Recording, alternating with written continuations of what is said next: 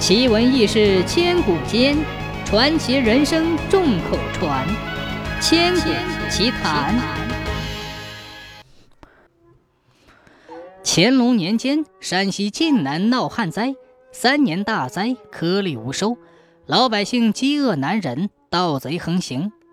皇上得知此事后，将在翰林院任职徐才子派回晋南，任王官知县。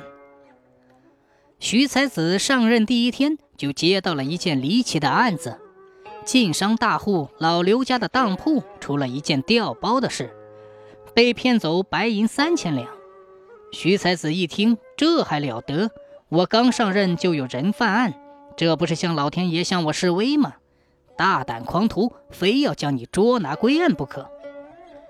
徐才子升堂问案，惊堂木啪的一声。堂下何人？状告何事？堂下跪着的是当铺管家刘二喜，他把那天受骗之事原原本本的做了禀告。刘家当铺在王官城是数一数二的大当铺，管家刘二喜又是行当里的老手，古玩字画、金银首饰，一眼就能辨出真假，细看就知出自何处。这样的行家在当铺。按说是不应该出事的，可那天偏偏出了事。早上，电火器一打开店门，就一前一后的来了两个人。刘二喜架起石头眼镜一瞅，这两人还长得人模人样，一个三十多岁，穿绸披缎；另一个二十多岁，穿着一般。前面那个高喊：“老板，当东西。”刘二喜应声。好的，二位先坐，上茶。店伙计端上热茶。刘二喜接过三十多岁长脸男子手中的黄绫包袱，放在柜台之上，打开一看，里面是一木盒子。刘二喜小心地拿在手里，是楠木盒子，一尺来长，三寸来宽，盒上雕着花，漆得锃亮瓦亮。再打开盒子一看。他都发傻了，里面有九个金灿灿的雕龙酒杯，这家伙真是夺人双目。刘二喜十几岁就在当铺做伙计，看见了金银器具无数，可从来没有见过这么晃眼的金酒杯。难道这就是传说中的九龙金杯吗？刘二喜也只是听别人说过，是先朝皇帝赐给有功的王爷大臣的。这少说也值一万多两银子。他抬头问道：“二位是卖还是当？”长脸男子急着说：“当当。”刘二喜怕上当受骗，一边和二人交谈，一边观察两人。这二人油光滑面，不像小偷；衣着光鲜，不像强盗。莫非是没落家中的公子哥、落难少爷？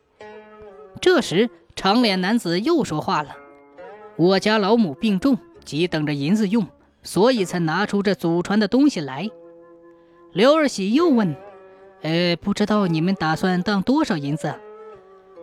长脸男子马上说：“这是从我爷爷手中传下来的宝物，我们不打算卖它，只想典当几个月。你得给我三千两银子。”刘二喜一想，这价值一万多两银子的金酒杯，才当三千两银子，是便宜。反正以后还要赎回去，我就做回主，给两千五百两银子就行了。谁知这两人一听，收拾起木盒子，用包袱一包，夹起就走了。刘二喜一看，嘿，这俩人还是臭脾气。他忙起身追出店门，说：“二位留步。”价钱还是可以商量的嘛。这两个人才转回来，刘二喜又说：“当三千两银子是可以的，但是按照当铺的规矩，三千两银子得抽佣银一百两。”就这样写清了票据，按上了手印拿上了银子，双方了了事儿。完事儿之后，刘二喜叫来伙计，说：“今天让他们也来开开眼，见识一下。”什么叫上等金器？他取出木盒子，打开一看，傻了。木盒子里什么也没有。哎，这就怪了。明明看见木盒子里有九只金杯，为什么就没有了呢？坏了，碰上托了！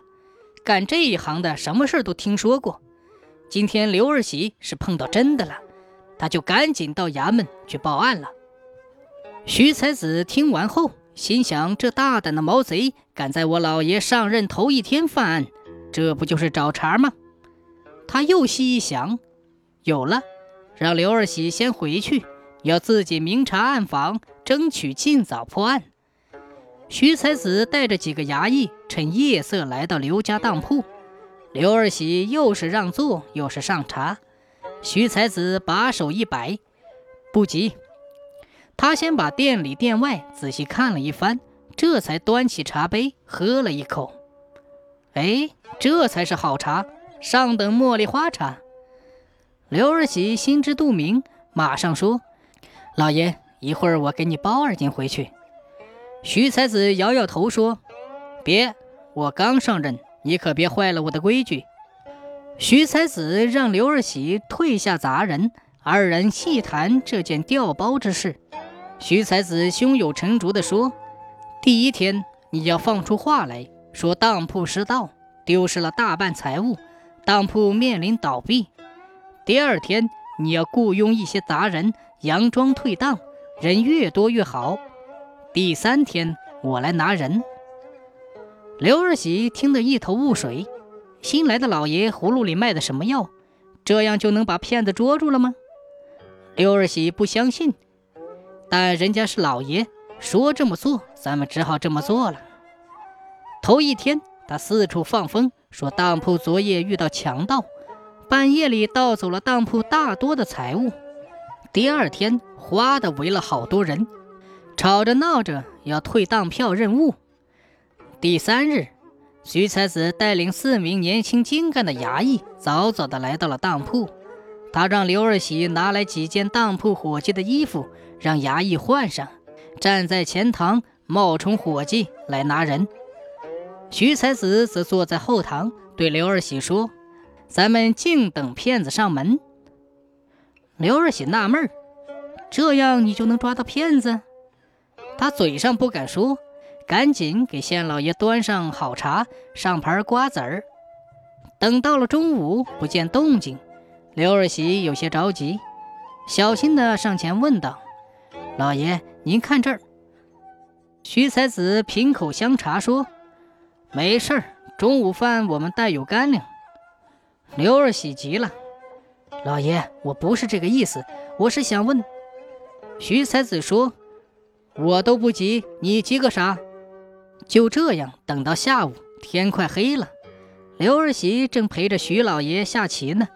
打前面进来一对衙役，老爷抓到了。徐才子把棋子一丢，站了起来，抓到了。衙役一点头，抓到了。几个人到前面一看。刘二喜抢着说：“老爷，就是这两个人。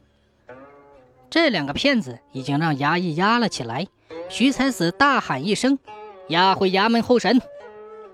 刘二喜非让徐才子吃完晚饭再走。